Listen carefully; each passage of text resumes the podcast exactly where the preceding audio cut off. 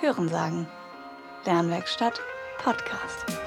Ja, ich wollte eigentlich erst sagen, die erste Folge nach Corona, aber so ganz stimmt das nicht. Wir können uns aber wieder treffen und das haben wir auch gemacht. Wir wollten nämlich dieses Gespräch eigentlich im März aufnehmen. Das wurde nichts. Und äh, ja, jetzt konnte ich mich mit Frau Prof. Dr. Caroline Schäfer und Frau Vogt von der Uni Köln treffen, um über den Förderschwerpunkt HK zu sprechen. Den haben wir genauer in den Blick genommen. Hören und Kommunikation. Und dementsprechend ist diese Folge erneut gespickt mit Expertise für Studienanfängerinnen und Studienanfänger, aber auch für erfahrene Lehrkräfte. Also eine interessante Angelegenheit. Ja, wir sprechen über Forschung, Möglichkeiten der späteren Arbeit, Gründe für Hörschädigungen und vieles weitere. Ich möchte gar nicht zu viel vorwegnehmen, aber gern auch nochmal ermutigen dazu, Fragen an uns zu schicken, was eben andere Förderschwerpunkte der Sonderpädagogik angeht, sodass wir mit den Personen, die wir sonst noch so einladen werden, in den kommenden Folgen über diese sprechen können. Genau, zwei haben es auch heute in die Folge geschafft, also viel Spaß hiermit jetzt und äh, ja, kommt gut durch die Zeit. Ja, äh, schön, dass Sie da sind, ähm, Frau Prof. Dr. Caroline Schäfer und Frau Katrin Vogt ähm, vom ja, quasi Förderschwerpunkt Hören und Kommunikation, wenn man das mal so im weitesten sagen kann. Äh, Sie sind äh, Sonderschullehrerin im Hochschuldienst, Frau Vogt, und Frau Schäfer ist Juniorprofessorin ähm, am Lehrstuhl für lautsprachliche kommunizierende Menschen. Ähm, Vielleicht fangen wir da gerade mal an. Was, was bedeutet denn jetzt eigentlich ähm, dieser Förderschwerpunkt mal übersetzt ins quasi Neu-Hochdeutsch? Ja, das kann ich gerne übersetzen. Das äh, mag auf den ersten ähm, Blick hin seltsam klingen, lautsprachlich kommunizierende Menschen mit Hörschädigung. Vielleicht kann man es sich besser vorstellen, wenn wir von Schwerhörigen sprechen. Ne? Mhm. Also Schwerhörige sind Personen, die haben einen Hörverlust, sind aber lautsprachlich kommunizierend in aller Regel. Daneben gibt es natürlich noch die Gehörlosen, das heißt, das sind die Personen, die einen äh, schwereren Hörverlust haben und möglicherweise mit Gebärdensprache kommunizieren. Wobei wir ja heute sicherlich auch noch dazu kommen, dass das nicht mehr so ganz mhm. äh, einfach aufzuteilen ist in gehörlos und schwerhörig, sondern dass da die Grenzen fließend sind. Ich denke, das ist auch mit das Bekannteste, was man wahrscheinlich so in der allgemeinen äh, Wahrnehmung kennt von Menschen, die irgendwie, sag ich jetzt mal ganz grob ins, ins Blaue gesprochen, Probleme mit dem Hören haben, dass irgendwo eine andere Kommunikationsform gefunden wird und dann eben Gebärden irgendwie auftreten. Frau Vogt, Sie waren in der Schule, wenn ich das richtig verstanden habe. Ja, ich war sogar sehr lange in der Schule, ich glaube über 25 ja. Jahre, bevor ich an die Uni gekommen bin. Das ist so ein bisschen zu mir gekommen hm, weil ich auch gefragt worden bin und bin auch ganz glücklich, dass ich das gemacht habe. Mhm. Ich habe allerdings auch keinen so ganz klassischen Weg gehabt, weil ich ähm, in der größten Zeit meiner Schultätigkeit gar nicht in der Stammschule gearbeitet okay. habe, sondern vor allen Dingen ähm, in der Beratungsstelle, wo eben Eltern mit ihren Kindern hinkommen, um ähm, Hören abzuklären oder eben auditive Verarbeitung zum Wahrnehmungsstörungen abzuklären. Und dann habe ich im gemeinsamen Lernen, also in der Inklusion gearbeitet, bin also immer rumgefahren, habe die ähm, Lehrkräfte vor Ort beraten, mit den Schülern gearbeitet, aber auch mal ganzen Klassenunterricht gemacht. Und auch die Kinder, die ähm, in diesem Förderschwerpunkt an, äh, auch im vorschulischen Bereich schon betreut werden, beziehungsweise mhm. die Eltern oder die ganzen Familien nach der Diagnose. Denn ähm, da bietet ähm, zumindest das in Nordrhein-Westfalen so, ist nicht in allen Bundesländern so, aber in vielen Bundesländern ist es so, dass diese sogenannte Frühförderung an die Förderschule angekoppelt ist und ähm, man die Kinder und Eltern, Familien auch eben schon im vorschulischen Bereich begleitet in höheren Sprachlernprozessen, Gebärdenbenutzung, was auch mhm. immer. Mhm. Ich will Ihnen die Praxis nicht absprechen, aber 25 äh, Jahre Schule ist natürlich ähm, eine Hausnummer ähm, oder beziehungsweise äh, direkte pädagogische Praxis. Äh, Frau Schäfer, Sie sind Juniorprofessorin. Was versteht man darunter? Vielleicht das nochmal, um ähm, Dinge Rahmen zu fassen. Mit dem ja, also Juniorprofessor heißt nicht zwangsläufig, dass man besonders jung ist. Das kommt meistens zusammen, okay. dass man jünger ist. Ähm, allerdings ist eine Juniorprofessor, das sind diejenigen Personen, deren ähm, Promotion noch nicht zu lange her ist mhm. und die nicht habilitiert sind. Ah, also okay. Also die Juniorprofessur bietet Personen, die nicht habilitiert sind, eine Chance, auf eine reguläre Professur zu kommen, indem sie sich über sechs Jahre lang weiterqualifizieren und dann habilitationsadäquate Leistungen erbringen. Das mhm. ist jetzt die Stelle, die ich seit mittlerweile drei Jahren innehabe. Okay. Nur, dass wir den Rahmen einmal kurz abgesteckt haben und äh, mhm. dass alle auf dem gleichen Stand sind, wer hier so mit wem spricht. Ähm, die Expertise ist erkennbar, die Sie beide mitbringen. Ähm, wie viele Schülerinnen und Schüler haben wir denn jetzt in dem Förderschwerpunkt so ungefähr? Was können wir da so für Zahlen festsetzen? Ja, ich habe Zahlen aus 2017, 2018. Es sind etwa 20.000 ähm, Schülerinnen und Schüler im Förderschwerpunkt Hören und Kommunikation in Deutschland. Ähm, die Aufteilung in Förderschule und Inklusion ist dabei etwa hälftig mhm. und mit einem steigenden Anteil an Schülerinnen und Schülern, die inklusiv beschult werden. Mhm. Sie haben jetzt im Vorgespräch eben schon gesagt, dass Ihnen das irgendwie ein bisschen wenig vorkommt, eigentlich, diese Zahl. Wie, wie würden Sie das erklären, dass ja. das irgendwie vielleicht ja, vom Gefühl her was anderes ist. Ja, ja, ich war, ich war überrascht. Ich habe ähm, es tatsächlich äh, nachgeschlagen zuvor, um da ganz sicher zu sein und habe es jetzt heute früh nochmal nachgeschlagen, weil ich dachte, es erscheint mir so wenig. Also ich hätte, ich weiß, dass Hören und Kommunikation ein kleines Fach ist. Ähm, ein kleines Fach im Sinne von, die ähm, Adressatengruppe ist nicht so groß wie in den anderen Förderschwerpunkten geistige Entwicklung, Lernen oder emotional-soziale Entwicklung. Die haben deutlich größere Kohorten. Ähm, wir sind ein sogenanntes kleines Fach und Sehen, also äh, Blinde oder Sehbehinderte, das sind noch weniger als mhm. im Förderschwerpunkt Hören und Kommunikation. Ähm, ich hätte trotzdem gedacht, dass es mehr sind, wenn ich ehrlich bin, weil man ja mit dem Thema insofern in Kontakt kommt, als dass man auch als Person, die das nicht studiert oder nicht beruflich damit zu tun hat, immer mal wieder jemanden sieht mit Hörgeräten oder Cochlea-Implantaten. Ich tue das zumindest. Ich nehme daher mal an, dass andere das natürlich auch tun und immer mal wieder damit in Kontakt äh, tritt weil man das ja eben auch sieht, wenn jemand versorgt ist oder wenn jemand mit Gebärden kommuniziert. Mhm. Ähm, man muss allerdings dazu sagen, dass natürlich, äh, wer hat den Förderschwerpunkt? Das sind jetzt eben diejenigen, die den diagnostizierten Förderbedarf haben und den Förderbedarf auch in Anspruch nehmen. Ich kann mir also auch vorstellen, dass es zahlreiche andere Personen gibt, die zum Beispiel geringgradige Schwerhörigkeiten haben, Hörgeräteträger sind, aber gar keinen sonderpädagogischen Förderbedarf haben oder diesen nicht in Anspruch nehmen. Mhm. Das wäre jetzt das, die Erklärung, die ich dafür ja. hätte. Wir lassen die Zahlen einfach mal so stehen. Ähm, und ich würde gerne auf die Bedürfnisse eingehen von den Schülerinnen und Schülern, die quasi jetzt ähm, mit dem Förderschwerpunkt daherkommen. Wie äußert sich das im Schulalltag? Ich glaube, was ähm, zunächst wichtig ist, ähm, ist festzustellen, dass die Heterogenität der Schülerschaft sehr groß ist. Also es gibt halt ähm, Schülerinnen und Schüler, die einseitig hörgeschädigt sind ähm, aber auch die Förderschule besuchen. Das bedeutet genau auf einem Ohr? Nur auf oder? einem mhm. Ohr einen Hörschaden haben, also auf dem anderen Ohr dann normal mhm. hören, in, Anführungsstrich, in Anführungsstrichen, und bis hin zu Taubheit. Und äh, die Bedürfnisse der Schülerinnen und Schüler mit diesen unterschiedlichen ähm, Hör, verschiedenen Hörschäden ähm, sind natürlich auch sehr unterschiedlich. Mhm. Und ähm, das macht schon diese Schülerschaft stark aus an, an der Förderschule Hören und Kommunikation, die dann ja auch noch aufgeteilt ist in, in die Grundschulstufe, in die Sekundarstufe und dann eben auch noch den Bereich der, des gemeinsamen Lernens oder der Inklusion, mm, sodass sich ähm, dann sehr variables Bild zeigt.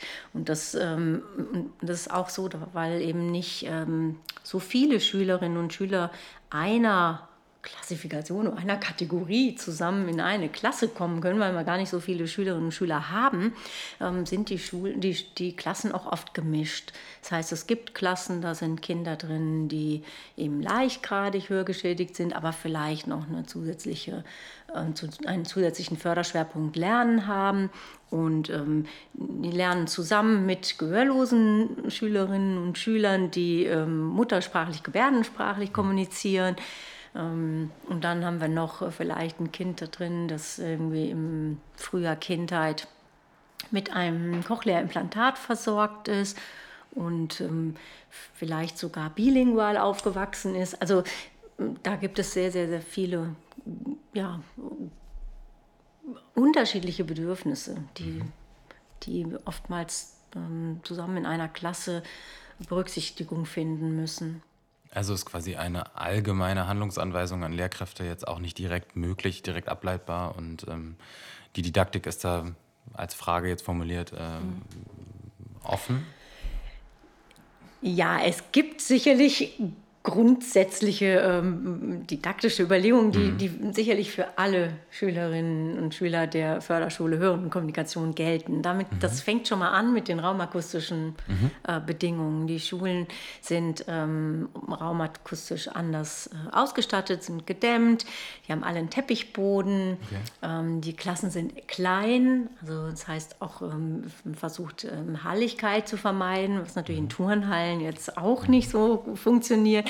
Aber das heißt, es gibt kleine Klassen, die Klassen sind 10 bis 12 Schüler groß, es gibt aber auch Klassen mit sechs Schülern und es gibt ähm, ähm, immer eine Sitzordnung, die so in einem Halbrund ist. Das heißt, jeder Schüler oder jede Schülerin hat einen eigenen Tisch. Mhm.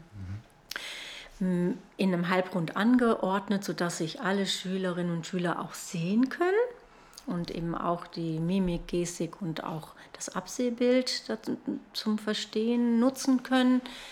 Es gibt ähm, in den meisten Schulen und in fast allen Klassen inzwischen ähm, digitale Verstärkeranlagen, die die Kinder und Jugendlichen nutzen können, um auditiv besser erreichbar zu sein. Und das ist auch inzwischen mit so einem Gegensprechanlagensystem mhm. gekoppelt, sodass man ähm, auch im am Platz äh, oder auch außerhalb des Platzes ähm, oder ähm, da in, die, in das Mikro sprechen kann und das ähm, trotzdem übertragen wird. Technologie sieht man ja vielleicht auch an in der Uni zum Beispiel, ne? ähm, so dass solche unterstützenden Systeme, glaube ich, so gesellschaftlich schon deutlich äh, größere, ja, wie soll man sagen, Präsenz mittlerweile irgendwie. Genau, also wir haben auch ähm, an der Universität viele Studierende, die selber von äh, Hörschädigungen betroffen sind und da wäre es dann auch so, dass ich als Dozentin oder wir alle als Dozentin dann eben die ähm, Übertragungsanlagen mhm. tragen ähm, und damit den Studierenden erleichtern, besser in den ja. äh, Veranstaltungen zu hören. Ja. Es gibt aber auch die Möglichkeit, Gebärdensprachdolmetscher oder Schriftsprachdolmetscher zu nutzen. Also da haben wir eigentlich alles. Da. Ne? Wenn man das noch nicht kennt, habe ich schon mal äh, gehört von den Betroffenen selbst, ne, dass ähm, es Personen gibt, die diese Anlage verweigern, dieses Mikrofon, okay. weil sie denken, dass sie aufgezeichnet werden. Mhm. Ne? Ähm, und da muss man natürlich äh, de dem ein oder anderen Vorurteil oder der ein oder anderen Sorge auch entgegentreten. Und das versuchen wir jetzt auch ganz aktiv aus dem Förderschwerpunkt. Es gibt auch ähm, gerade unter der allgemeinen Lehrerschaft manchmal die Befürchtung, dass es ähm, Elektrosmog ähm, Elektros, ja, Elektrostrahlung Strahlung, mhm. ähm, beinhaltet und, und deshalb die Anlage nicht tragen wollen. Okay. Aber da gibt es inzwischen auch Untersuchungen zu, dass das eben nicht der mhm. Fall ist und da kann man dann auch äh, die Lehrkräfte mit ähm, beruhigen. Ja, solange das Handy nicht in der Hosentasche ist, dann. genau, das ist sicherlich mit höherem Elektrosmog versehen. Aber im, das ist auch ein, ein wichtiges Kriterium in, für die Inklusion, dass mhm. die Kinder auch technisch gut ausgestattet sind und da zahlt inzwischen auch der, der Schulträger für die, ähm, für die akustisch, raumakustischen Maßnahmen und auch der Landschaftsverband ähm, übernimmt auch teilweise Kosten für, ähm, für die Erstausstattung, wenn mhm. Kinder in die Schule kommen. Das könnte sicherlich noch mhm. umfänglicher sein, aber insgesamt gibt es da äh, durch die UN-Behindertenrechtskonvention ähm, auf jeden Fall einen deutlichen Schub in, in eine gute Richtung. Also dass man da eine, eine, andere Unterstützung hat inzwischen. Kann man sich das dann so vorstellen, dass dann in den Regelschulen beispielsweise dann ein Klassenraum oder gewisse Klassenräume ähm, in dieser Art und Weise hergerichtet werden und andere quasi in Anführungszeichen normal äh, bleiben? Oder wie ist da der, der Alltag in der Institution? Das kann so sein. Und dann ist es, äh, oftmals wechseln die Klassen ja ihre Räume, dann ist das eben für diese Klassen dann nicht so, die bleiben dann in ihrem Raum. Es gibt aber auch Schulen, die dieses Lehrerraumprinzip haben, da ist es, mhm. haben, das ist dann viel komplizierter, mhm. da ist das unter Umständen nicht in der Form möglich. Es gibt aber auch Schulen, die insgesamt so eine Sanierung bekommen haben. Mhm und dann werden aber die Eltern, die zum Beispiel möchten, dass ihre Kinder in die Nachbargrundschule geht, weil die, die Peer Group dahin geht, ähm, dann äh, wird man schon verwiesen, hm, wir, haben, wir statten jetzt nicht noch die andere Schule aus, weil wir schon diese ausgestattet haben. Also dann muss man sich dann entscheiden, was einem wichtiger ist. Aber ähm, da sind die, sind die Maßnahmen oder der Umfang der Maßnahmen ist da sehr unterschiedlich.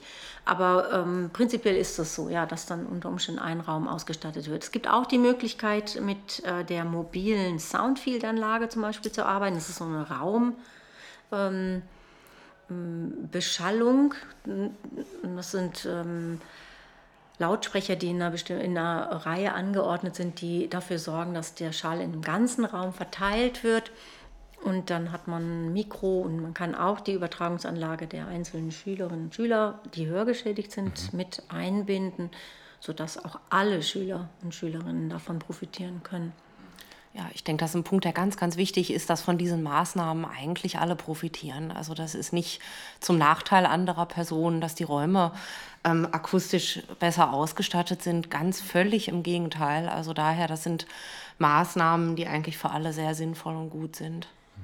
Diese ja. Raumübertragungsanlagen sind auch letztendlich nicht für diesen Förderschwerpunkt äh, konzipiert worden, ja. sondern eigentlich für bessere Akustik in größeren Räumlichkeiten, mhm. wo, wo, man Störschall halt mehr ausgesetzt ist. Ja, also Akustik ist im Lehrberuf ja so oder so ein Thema. Ne? Genau. Ne? Also auch ja, auch für die Lehrperson ne? hat das große Vorteile, wenn sie nicht immer gegen Lärm ähm, und Halligkeit anreden muss, weil wir wissen mhm. ja, dass viele Lehrkräfte ähm, funktionale Stimmstörungen mhm. entwickeln im Laufe ihrer Berufstätigkeit, weil sie immer gegen Lärm ansprechen und das dann eben so tun, dass das die Stimme irgendwann drunter leidet. Mhm. Also es ist eigentlich für alle eine großartige Verbesserung. Ich hätte noch eine Frage zur, ähm, ja, ähm, sagen wir mal so, im weitesten eine medizinische Frage. Ähm, was gibt es für Ursachen denn, ähm, um quasi nicht hören zu können? Ja, also es gibt verschiedene medizinische Ursachen, die auch ähm, diagnostiziert werden können. Dazu gehört die Schallleitungs- und die Schallempfindungsschwerhörigkeit. Das sind unterschiedliche ähm, Schädigungsorte im, im äh, Bereich des Gehörorgans. Bei der Schallleitungsschwerhörigkeit wäre ähm, der, die Schädigung oder Schädigungsort irgendwo im Bereich des Schallleitungsapparates, das heißt vom äußeren Ohr bis hin zur Cochlea in der Regel oder häufig im Mittelohr. Gründe können Fehlbildungen sein. Es gibt auch temporäre Hörverluste durch Mittelohrentzündung, die wahrscheinlich schon mal jeder äh, selber am eigenen Leib erfahren hat. Das ist eine temporäre Schallleitungsschwerhörigkeit. Mhm. Ähm, und dann gibt es die Schallempfindungsschwerhörigkeiten, die in aller Regel verortet sind im Innenohr, das heißt in der Hörschnecke, in der Cochlea oder dahinter. Und da gibt es jetzt aber Möglichkeiten dann durch Implantate beispielsweise? Mhm, genau genau, Hörgeräte ne, oder ähm, Hörimplantate. Ähm, das sind die beiden Versorgungsmöglichkeiten. Knochenleitungshörgeräte gehören auch noch dazu. Das sind die Versorgungsmöglichkeiten, Optionen im Falle von Hörverlusten. Also auch Operationen könnten mhm. bei Schallleitungsschwerhörigkeiten unter Umständen indiziert sein. Ja. Gibt es da Studien dazu, inwiefern das Auswirkungen auf quasi das Erwachsenwerden, das Heranwachsen von Kindern und Jugendlichen hat? Ja, also es gibt interessante Studien dazu. Insbesondere interessant zu wissen ist vielleicht, wenn man nicht aus dem Förderschwerpunkt mhm. kommt, dass ähm, Kinder mit, äh, ähm, mit einer Hörbehinderung ähm, zu 90 Prozent in Familien geboren werden, wo beide Eltern nicht hörbeeinträchtigt sind. Okay. Das hat mhm. natürlich große Auswirkungen auf die Eltern-Kind-Kommunikation, weil das Thema Hörschädigung in der Regel etwas ist, womit Eltern sich noch nicht auseinandergesetzt haben zuvor und ähm, wodurch Eltern erstmal stark verunsichert werden können. Wie kommuniziere ich denn jetzt mit meinem Kind? Ähm, das Kind reagiert unter Umständen verzögert, schwerlicher oder gar nicht. Das Kind ist früh versorgt mit Hörhilfen ähm, die irgendwie gehandelt werden müssen. Also man kann sich vielleicht vorstellen bei einem Säugling oder einem Kleinkind, dass das ähm, herausfordernd ist, wenn das Geräte am Kopf trägt. Vielleicht ist eine Operation notwendig. Also das sind natürlich alles Dinge, die ähm, großen Einfluss auf Eltern haben und auch auf die Kinder selbst. Das hat Einfluss auf die Eltern-Kind-Beziehung und Interaktion und macht sicherlich dann auch den Einsatz von Frühförderung und anderen Maßnahmen ab einem sehr frühen Alter notwendig.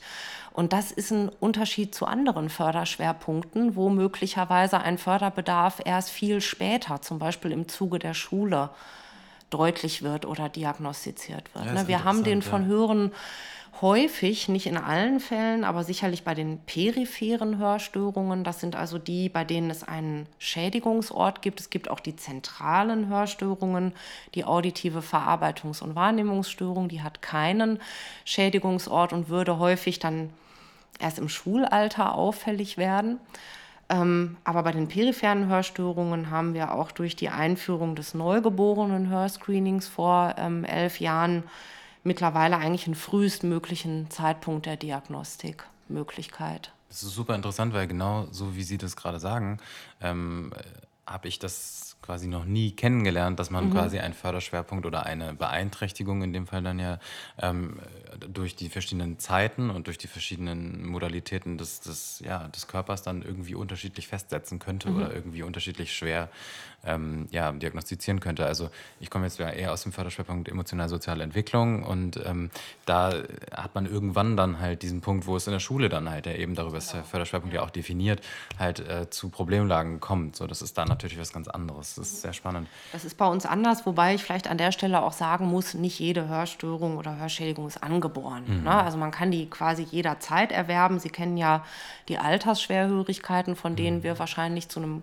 großen Anteil im Alter alle betroffen sein werden.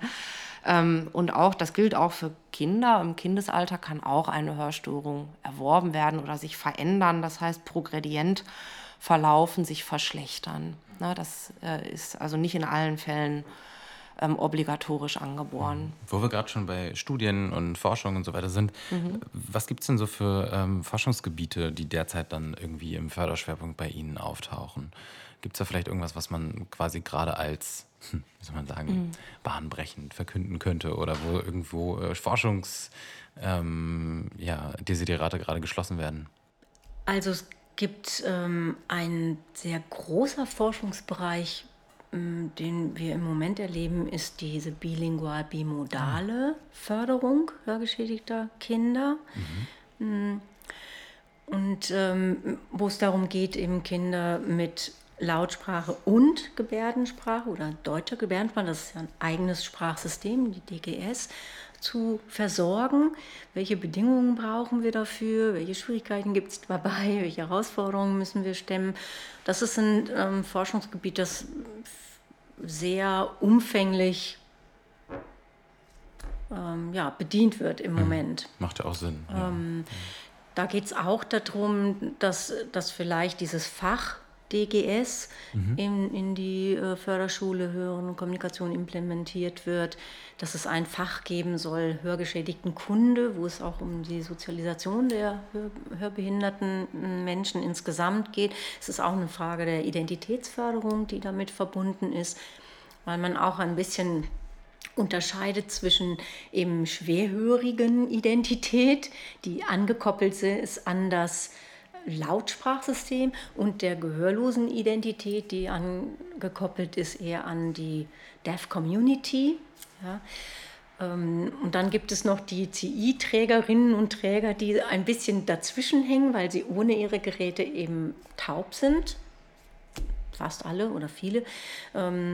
Und ähm, aber mit den Geräten eigentlich eher in die Rolle vielleicht oder in die Identitätsrolle der Schwerhörigen fallen und dadurch ein bisschen hin und her pendeln unter Umständen.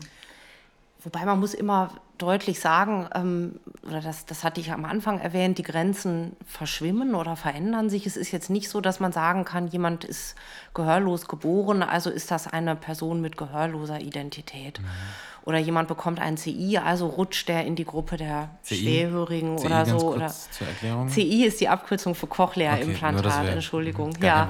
Ähm, also das ja. äh, oder oder jemand hat eine mittelgradige ähm, mittelgradigen Hörverlust, bekommt Hörgeräte und ist dann schwerhörig. Das das ist tatsächlich nicht so. Mhm sondern die ähm, Möglichkeiten und Optionen, in welche Rolle man später rutschen möchte oder in welche Rolle man rutscht, die sind ganz unterschiedlich verteilt. Und da ist es vielleicht auch Aufgabe der Person, der Lehrkräfte, die das begleiten und der Frühförderer, das herauszufinden mit den Kindern. Und da ist auch die bilingual-bimodale Förderung mit dabei, dass sie eben erstmal verschiedene Optionen anbietet, sodass das Kind später Möglichkeiten hat, mhm. sich zu entscheiden oder eben auch ähm, mit verschiedenen Kompetenzen ausgestattet wird, um ähm, sich später ähm, unterschiedlichen Identitäten zuzuwenden. Also auch die Identitätsfrage hat bei uns eine lange Geschichte. Ähm, die natürlich auch ganz stark gekoppelt ist an die Kommunikation und an die Sprache, die die Person nutzt. Und wahrscheinlich, ja genau, auch an die Familien, oder? Also mhm. diese 10 Prozent, von denen Sie eben gesprochen haben, von Kindern, die quasi in Familien dann ja aufwachsen, wo die Eltern ebenfalls hörgeschädigt sein können oder sind,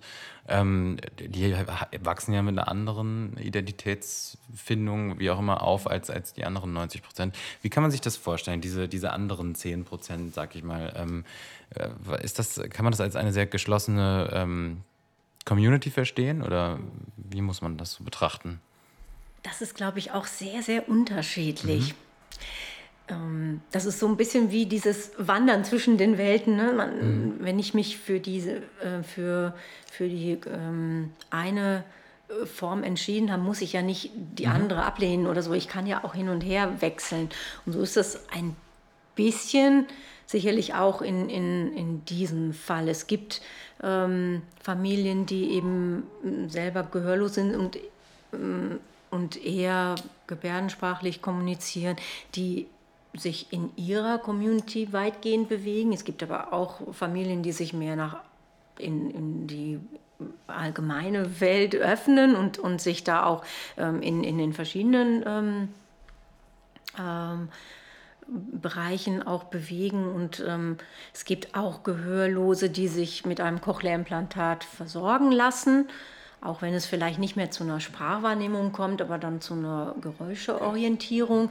Also auch das gibt es. Es gibt aber auch Eltern, die sagen, nee, wir möchten überhaupt keine apparative Versorgung und wünschen das auch für unsere Kinder nicht. Also das ist sehr, sehr ähm, unterschiedlich. Was sicherlich äh, diese Problematik ähm, mit ähm, begleitet, ist, dass es über so viele, eigentlich kann man schon fast sagen, Jahrhunderte, ähm, so diese diesen Konflikt gibt zwischen der, dem Gebrauch der Gebärdensprache und dem Gebrauch, dem Gebrauch der Lautsprache oder die Oralisten ähm, gegen die ähm, Gebärdenbefürworter. Das, das, die, die ganze hörgeschädigten Pädagogik ist ja schon eine sehr alte, also schon Itar war irgendwie, was war das? 18. Jahrhundert. Ne? Also, so, also die, die, auch die Gehörlosenbildung ist schon eine sehr, sehr alte im Vergleich zu allen anderen Förderschwerpunkten. Ja? Und, äh, und damit gibt es auch schon viel, viel, viel, viele Altlasten, die sich so mittransportiert haben. Und ähm, gerade in Deutschland ist zum Beispiel als ich studiert habe, da gab es diesen Streit auch schon, die, die, die Gebärdenbefürworter gegen die Lautsprachbefürworter. Es war noch ein richtig, ein richtig äh, massiver Kampf und da musste man sich quasi auf die eine oder die andere Seite schlagen und da wurde ähm, das, das hat sich doch deutlich verändert und das ist jetzt doch eher ähm, ein gemeinsamer Weg geworden. Aber aber die gehörlosen ähm, Community hat trotzdem immer noch diesen alten Schmerz, der sich immer weiter äh, fortgepflanzt hat. Und viele der älteren gehörlosen Menschen jetzt haben auch noch eine Erziehung genossen, die von sehr vielen Übergriffen und auch eigentlich einer großen Brutalität begleitet war. Und ich denke, dass da nicht selten auch zu Traumata gekommen ist. Und das ist auch was, was nach und nach aufgearbeitet werden muss. Und ich habe habe auch den Eindruck, dass das jetzt, dass auch die Forschung in dem Bereich jetzt so, so dominant ist, weil, weil es ein Gleichgewicht geben mhm. muss. Es gibt einen Nachholbedarf. Ne? Es gibt einen ne? Nachholbedarf ja. an, dem, mhm. an der Stelle. Und jetzt ist es manchmal so, dass man denkt, naja, aber die Bedingungen vieler Familien sind gar nicht immer so gegeben, dass man beides ähm, zur Verfügung stellen kann. Es ist auch für Eltern groß, eine, große Herausforderung, Kinder bilingual ähm, aufwachsen zu lassen. Also bilingual, bimodal, also mit Gebärdensprache. Also eine modal ist eine andere Modalität, heißt mit den Händen und nicht mit dem Stimmapparat. Ähm, was, was viele Eltern auch nur schwer leisten können. Und das ähm, wird manchmal ähm, ein bisschen vernachlässigt, dann, dass, dass es auch eine Bedingung braucht, um, um diesen Weg gehen zu können. Und ich kenne viele Eltern, also aus meiner Zeit in der Frühförderung, die sagen, ja, ja, finden wir sehr spannend, möchten wir gerne machen, aber das in ihrem Alltag gar nicht umgesetzt bekommen. Wenn beide Eltern arbeiten, die Kinder sind in der Kita, da werden schon mal ein paar Gebärden mit eingebracht, aber von Gebärdensystem kann man da nicht sprechen unbedingt. Und dann muss das dann am Wochenende oder am Abend ähm, aufgeholt werden. Das ist kaum zu schaffen. Und da muss man schon wirklich dahinter stehen und sagen, ja, ich möchte das für mein Kind. Und ich kenne auch Kinder, die das abgelehnt haben, die, die halt auditiv gut angebunden waren durch eine, Ko eine Cochlea-Implantversorgung und ähm, die dann sagen, nee, ich möchte das aber nicht. Also es gibt eine Menge Herausforderungen auch zu stemmen. Und dann gibt es auch noch die Problematik, dass es eigentlich nicht genug ähm, gebärdenkompetente ähm, ja, Lehrkräfte gibt, also jetzt nicht nur im Schulsystem, sondern auch in der Frühförderung, die ähm, Eltern und, und Familien auf dem Weg begleiten. Das ist immer, das wird inzwischen auch von der Eingliederungshilfe sogar bezahlt, wenn man den Antrag stellt, nach einigen Mühen. Aber hm, es gibt gar nicht genug Personen, die, das, ähm, die diese Dienstleistung bereitstellen, sagen wir mal so. Wir kreisen so ein bisschen um die Herausforderung auch ähm, an die Lehrkräfte ähm, des Förderschwerpunkts. Da kam im Vorfeld die Frage, ähm, inwiefern kann ich Gebärden lernen im Studium? Mhm. Ja, also bei uns in, in Köln, und so ist das an anderen Universitätsstandorten auch, gibt es Gebärdenkurse für die Studierenden. Ähm, die Studierenden haben also die Möglichkeit, ähm, verschiedene Kurse mit verschiedenen Abschlüssen zu belegen. Was vielleicht wichtig zu sagen ist, ist, dass sie neben dem Studium, also neben den eigentlichen Kursen laufen ähm, und dass es dafür keine eigenen Credits gibt. Ne? Aber andererseits ist das ein freiwilliges Angebot der Universität, bei dem man die Möglichkeit hat, sich da weiter zu qualifizieren. Aber es ist nicht in das Lehramtsstudium eingebunden.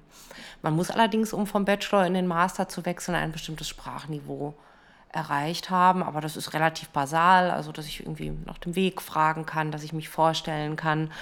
Ich glaube, bis man tatsächlich die Kompetenz hat, in deutscher Gebärdensprache zum Beispiel auch zu unterrichten, das ähm, setzt eine deutlich höhere Kompetenz aus, nahezu die eines Muttersprachlers. Ne? Aber wir haben auch viele Studierende, die bis zu diesem Niveau ähm, hochkommen in den Gebärdenkursen. Wir haben ähm, selber äh, Dozenten bei uns hier in äh, Köln, die gehörlos sind und die Gebärdensprachkurse ähm, geben. Und das ist natürlich für die Studierenden eine ganz tolle Möglichkeit, jemanden kennenzulernen, der ähm, äh, gehörlos ist und der dann eben die entsprechenden Kurse gibt und das so ganz authentisch aus seiner Wahrnehmung zeigen kann. Ja, also dieser Kontakt ist tatsächlich ab dem ersten Semester okay. gegeben, wenn man studiert. Ja. Ja, da gerne. gibt es auch ähm, Unterstützung von der Studierendenschaft in der Fachschaft zum Beispiel, die veranstalten sogenannte Psst-Partys, wo man eben nicht spricht, sondern gebärdet.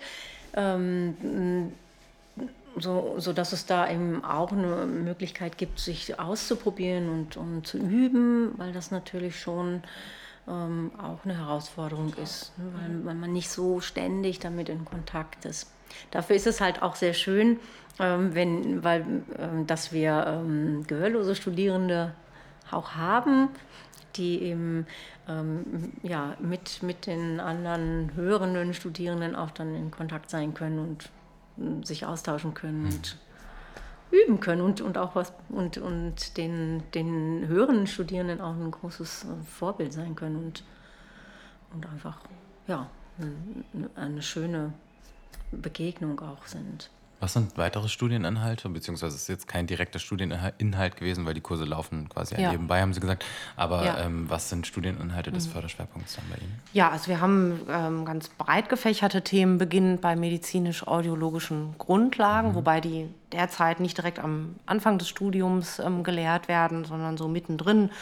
Es gibt natürlich äh, Kurse, da geht es um Hörhilfen, um die technischen ähm, Möglichkeiten es gibt ähm, Kurse zur Sozialisation ähm, hörbehinderter Menschen. Es gibt Kurse zu Psychologie hörbehinderter Menschen. Es gibt Kurse zu Kommunikationsformen.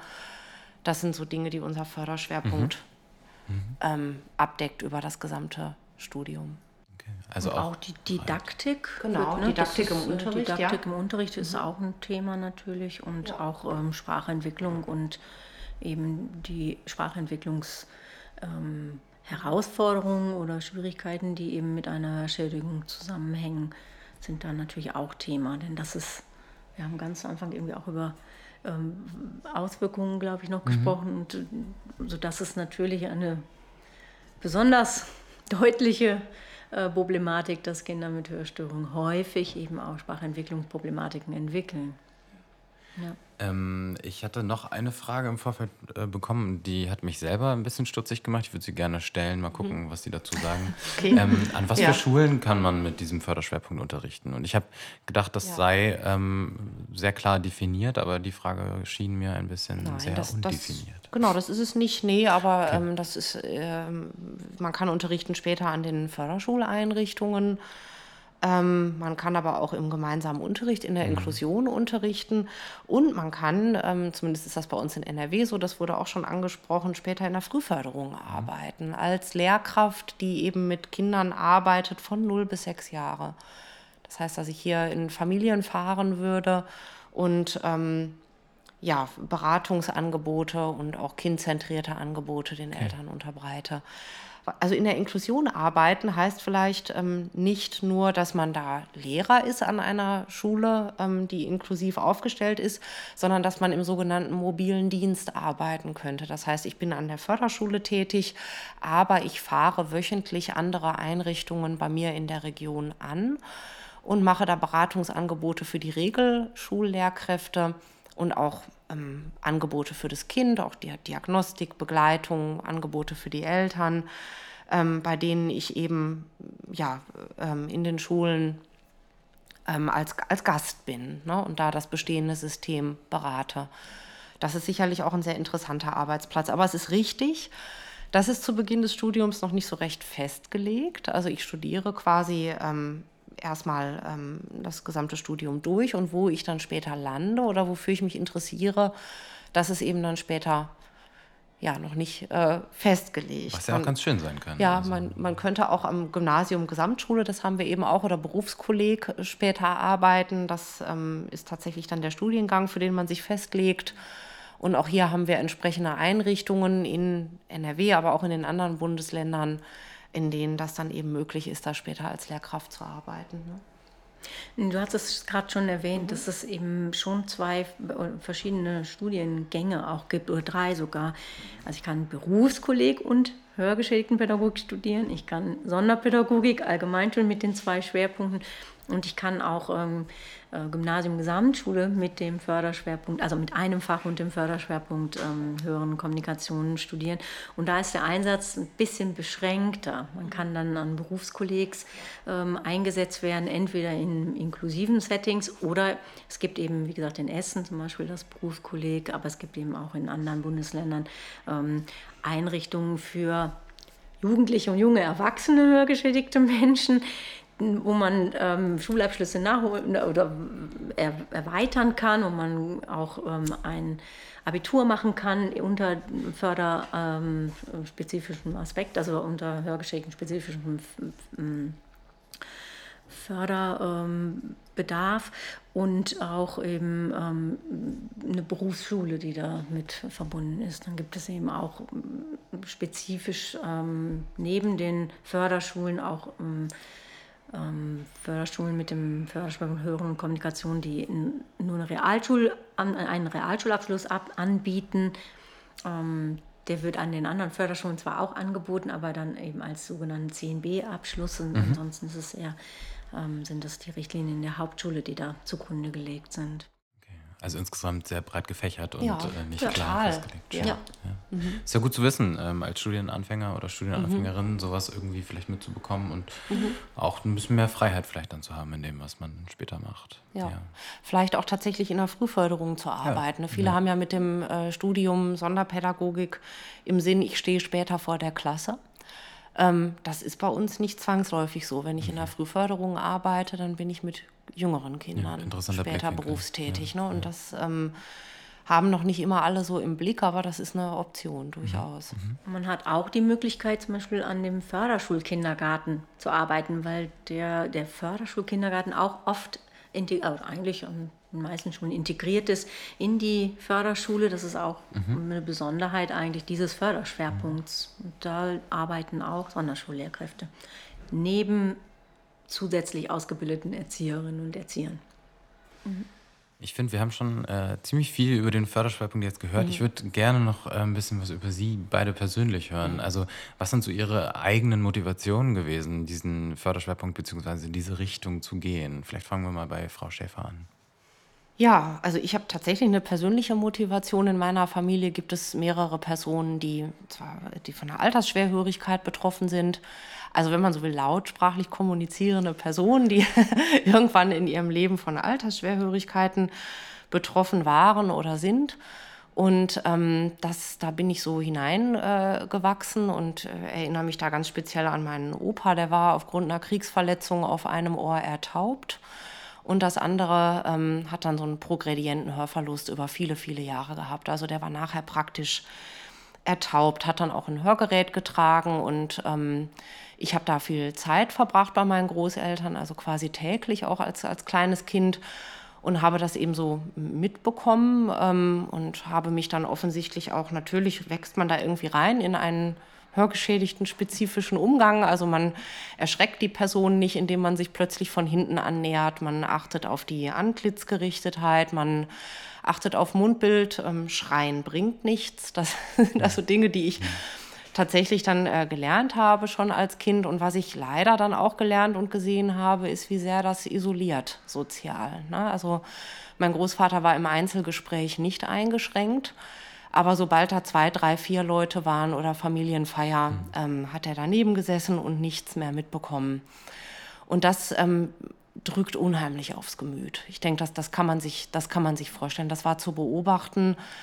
Ähm, auch das Hörgerät hat eigentlich ständig gepfiffen, also hatte eine starke Rückkopplung wahrscheinlich, weil die äh, weil der Hörverlust tatsächlich hochgradig an Taubheit grenzend war. Ich weiß es nicht genau, ich habe nie ein Audiogramm gesehen, aber als ich dann später studiert habe. Ich habe tatsächlich allgemeine Sprachtherapie studiert in, in Dortmund, Rehabilitationspädagogik. Und da war Hörstörungen ein Thema von mehreren. Und da habe ich eine Sitzung über CI gesehen, also über Cochlea-Implantate. Und ich war so begeistert, ich war vollkommen fasziniert. Ich habe gedacht, das ist es doch, das ist. Und da war mein Großvater schon verstorben. Aber da habe ich gedacht, wenn er das gehabt hätte, wenn es die Möglichkeit gegeben hätte, das wäre doch was für ihn gewesen. Ein technisch interessierter Mensch. Jederzeit hätte der das ähm, sicherlich sehr gerne ausprobiert. Und da ist so eine, ja, ich muss fast sagen, eine, eine technische Faszination bei mir entstanden. Mhm die sich dann aber im Laufe der Zeit danach auch wiederum gewandelt hat in eine Begeisterung, wie interdisziplinär dieses Thema ist. Wir haben Mediziner, Audiologo, Audiologen, Akustiker, Sonderpädagogen, Lehrkräfte, Therapeuten. Alle sind mit diesem Thema befasst. Es ist leider so, dass jeder nur mit seiner spezifischen Lupe da drauf schaut. Das kann man nicht ganz von der Hand weisen.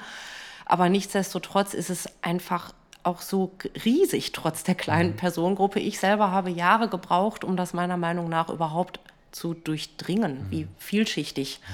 es eigentlich ist und eben nicht nur mit einer kleinen Lupe drauf zu schauen. Aber das ist so mein persönlicher äh, Zugang dazu gewesen, dass ich danach tatsächlich wirklich das Gefühl hatte, ich kann nichts anderes mehr tun, weil das, das ist es. Okay. Das war es dann nachher nicht, weil ich habe dann nachher doch auch in anderen Bereichen gearbeitet, unter anderem im Bereich ähm, äh, Körperbehindertenpädagogik mit Personen, die ähm, äh, unterstützt kommunizieren. Also da habe ich auch jahrelang gearbeitet.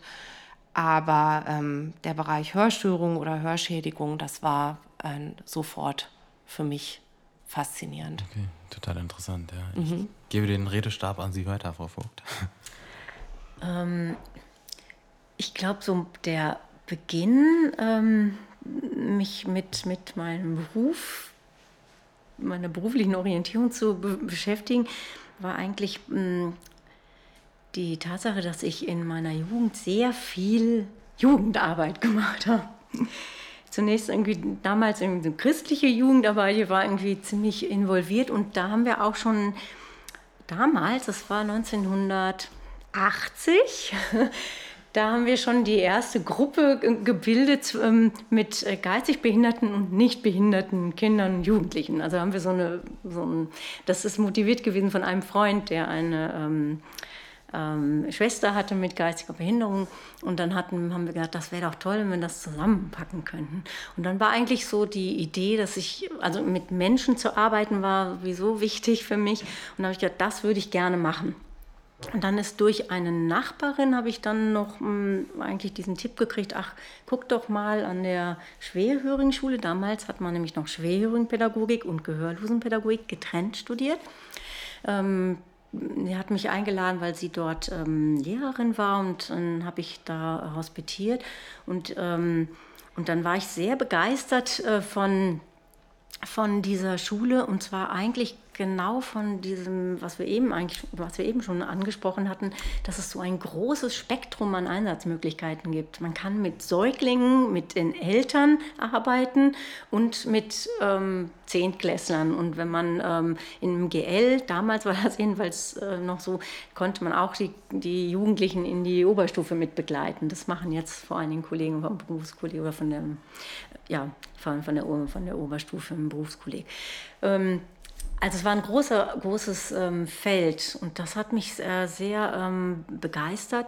Und das hat mich auch begeistert, ähm, die Tatsache, dass es über die Möglichkeit der technischen Versorgung, so wie Frau Schäfer gerade schon sagte, ähm, ein, die, diese ähm, Beziehungsgestaltung eine andere sein kann und eine andere werden kann, wenn ich äh, angebunden bin an, an ähm, Hören, an Sprechen was ich, wie ich das damals erlebt habe in, in der Schwerungsschule. Und dann hat mich eben auch diese Frühförderung sehr ähm, fasziniert, weil, weil man da wirklich an der Wurzel, so irgendwie an, an, an, dem, an der Basis arbeitet und nicht nur mit den Kindern arbeitet, sondern wirklich die, die gesamte Familie im Blick hat und äh, begleitet. Und für mich ist es auch immer wichtig gewesen, die, diese Expertisen klar zu benennen. Die Eltern sind Spezialisten für ihre Kinder und die haben erstmal die, die Rolle, ähm, der, ja, die, das ganze Geschehen zu führen. Und wir sind ähm, dabei mit unserer Expertise, aber wir fügen uns in das, in das Geschehen mit ein und, und bringen die, die Impulse mit, ähm, mit dazu. Und ähm, ja, und die Technik ähm, ist, ist da für mich auch schon, ich habe in, in einem Praktikum im Studium so mit die ersten CIs oder die Cochlea-Implantate ähm, erlebt, die noch sehr gruselig aussahen, weil sie wie so ein Klinkenstecker ins, in, in den Kopf gesteckt wurden, also nicht mal unter der Haut waren, ähm, wo, wo, ich natürlich schon, wo wir alle dachten, hm, ob das jetzt schon die Zukunft ist. Ähm, und so habe ich dann den, den ganzen Weg der, auch dieser Technik mit, ähm, mit mitbekommen in meiner Laufbahn.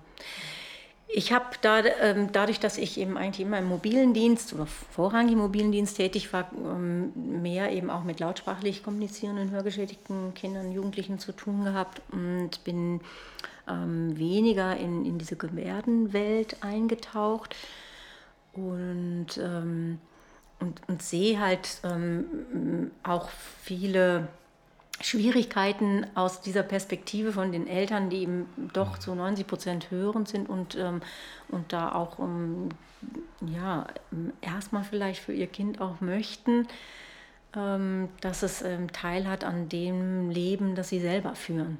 Und das, äh, das jetzt zu integrieren und diese Gebärdensprache auch mit einzubauen, finde ich auch einen sehr spannenden Weg. Der ja, und dann hat es mich äh, irgendwie an die Uni gespült, wo es jetzt auch darum geht, naja, Menschen, die sich diesem Sujet zugewandt haben, auch ähm, zu unterstützen, eine Haltung zu entwickeln, eine Selbstreflexion zu, zu praktizieren, ähm, sich als ähm, mit der Expertise in den Dienst auch zu stellen. Ja. ja. Also was man vielleicht sagen muss, bei uns ist nicht die Perspektive helfen, heilen, reparieren, ne? worauf man vielleicht kommen könnte bei dem Technikeinsatz. Ne? Darum geht es keinesfalls und überhaupt nicht. Es gibt viele technische Möglichkeiten, die Erleichterungen bringen können, aber ähm, wir bilden keinen klassischen Hilfsberuf aus, ne? sondern wir bilden kompetente Pädagogen aus, die ähm, Familien und Menschen auf dem Weg begleiten ins Erwachsenenleben. Und auch im Erwachsenenleben ist der Förderschwerpunkt nicht weg. hören. Also der ist natürlich im Beruf weiterhin da und wichtig. Da werden auch Ausstattungen benötigt, wenn Arbeitsplätze ähm, geschaffen werden für Menschen mit Hörbehinderung. Äh, dafür haben wir ja auch noch den außerschulischen Studiengang bei uns in Köln, den Master Rehabilitationswissenschaften. Da haben wir auch entsprechende Module. Mhm. Ja. Ich würde das gerne sogar so fast schon als Schlusswort stehen lassen. Mhm. Ich würde Ihnen aber auch noch gerne die Möglichkeit geben, ja. ähm, ein paar Worte, also erstmal nochmal abzufragen, haben wir irgendwas vergessen? Wollen Sie nochmal was mhm. ergänzen zu dem, was wir alles schon besprochen haben? Gibt es noch was, was auf dem Zettel steht, was unbedingt raus muss? Kann sein als wir über die Förderschwerpunkte äh, oder über die, die Forschungsschwerpunkte ja. gesprochen haben, ähm, haben wir ja gesagt, dass so diese Gebärdendiskussion ähm, einen großen Raum einnimmt.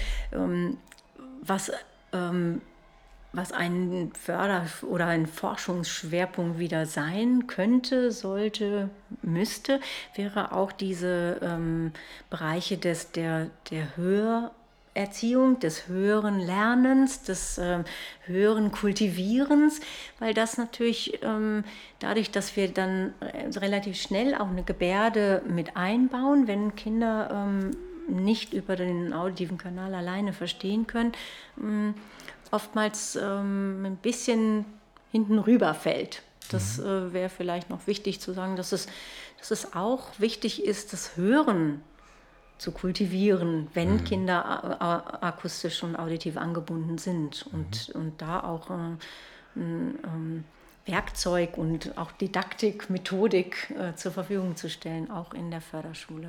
Mhm. Ja, Frühförderung hat sich darüber hinaus häufig auf Eltern äh, ausgerichtet, wobei ja heutzutage die Formen möglicherweise anders sind. Mütter sind wieder früher berufstätig. Da wäre auch die Frage, wie kann man Frühförderung gestalten, wenn Kinder ähm, große Teile des Tages in einer Einrichtung, also in einer Krippe oder in einer Kita verbringen. Das macht Fortbildungsangebote für Erzieherinnen und Erzieher notwendig. Da sind wir gerade in einem großen Umschwung oder in mhm. großen Veränderungen. Mich, mich persönlich betreibt auch noch das Thema Mehrfachbehinderung und Hörschädigung. Ähm, da bin ich äh, recht aktiv, weil es dazu tatsächlich wenig ähm, gibt also wenig Erkenntnisse gibt. Äh, wenn es Erkenntnisse gibt, dann sind die eher medizinisch-audiologisch und weniger pädagogisch. Also da ähm, würde ich mich freuen, wenn man da Konzepte mhm. entwickeln würde, die dann auch ähm, möglicherweise übertragen werden können. Mhm. Also für die Studis, die vielleicht so hören, so eine Bachelorarbeit oder eine Masterarbeit. Ja, ach, da haben wir genug. In diese ja, ja. Richt ja, Themenrichtung wäre vielleicht mhm. ganz interessant. Ja, Und okay. ein anderes weites Feld, was auch gesellschaftlich groß oder mehr diskutiert wird, ist, diesen, sind, ist dieses Feld der sogenannten auditiven Verarbeitungs- und Wahrnehmungsstörungen, die viele Komorbiditäten mit sich bringt, ähm, sprich auch Leserechtschreibproblematiken, ähm, äh, auch im ähm, Autismus-Spektrum gibt es da Auswirkungen oder ähm, überhaupt ähm, einen schulischen Lernerfolg zu, zu ähm, ja, garantieren, sind, sind mhm. da große Themen. Und das, das ist auch ein Thema, mit dem sich die, der Förderschwerpunkt Hören und Kommunikation beschäftigt, weil es eben eine zentrale Störung ist, die eben die ähm, auditive Informationsverarbeitung betrifft und nicht so sehr das, nicht eben das periphere Hörsystem. Und trotzdem aber ähnliche nicht, also zumindest vergleichbare oder sich ähm, ergänzende Auswirkungen hat, wie auch eine periphere Hörstörung mhm. haben kann. Dann würde ich die letzte Möglichkeit geben, noch was loszuwerden, und zwar an potenzielle Studienanfängerinnen und Anfänger.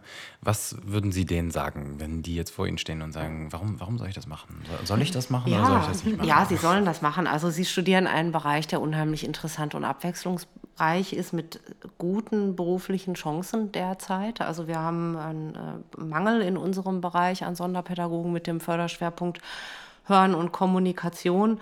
Äh, man hat die Möglichkeit, viel zu lernen. Man hat die Möglichkeit, eine neue Sprache zu lernen, die deutsche Gebärdensprache. Man hat die Möglichkeit, mit einer sehr interessanten, breiten Schülerschaft in Kontakt zu kommen, die sich ähm, ja über unterschiedliche Erwerbszeitpunkte, unterschiedliche Versorgungsformen, unterschiedliche Sprachmodalitäten, völlig unterschiedliche kognitive ähm, Bedingungen oder unterschiedliche Vorerfahrungen ähm, sehr breit gefächert ist, später auseinanderzusetzen. Also da sehe ich eigentlich ähm, fast schon die Frage, warum sollte man das nicht studieren, wenn ich ehrlich bin. Ist, warum sollte man etwas anderes machen als das? Das möchte ich mal direkt zurückgeben. Ja. Und wenn man es bis zum Ende dieser Folge geschafft hat, dann bitte jetzt auf die Seite der Uni gehen und immatrikulieren. Ja, unbedingt. Okay, alles klar. Dann äh, schließe ich hiermit das Gespräch. Ich bedanke mich dafür. Das war sehr, sehr schön, sehr aufschlussreich. Danke. Und ähm, ja, alles Gute. Schönen Tag. Ciao. Ja, vielen Dank auch nochmal im Off. Wie gesagt, wenn ihr Fragen loswerden möchtet, der Natur, die ihr ebenso gehört habt, dann immer her damit. Wir werden uns auch noch mit LehrstuhlinhaberInnen der anderen Förderschwerpunkte treffen. Also vielleicht kommt da ja noch was Interessantes dabei rum, wenn es irgendwo unter den Nägeln brennt. Ja, ich wünsche bis dahin jetzt eine gute Zeit und bedanke mich fürs Anhören der Folge. Ciao.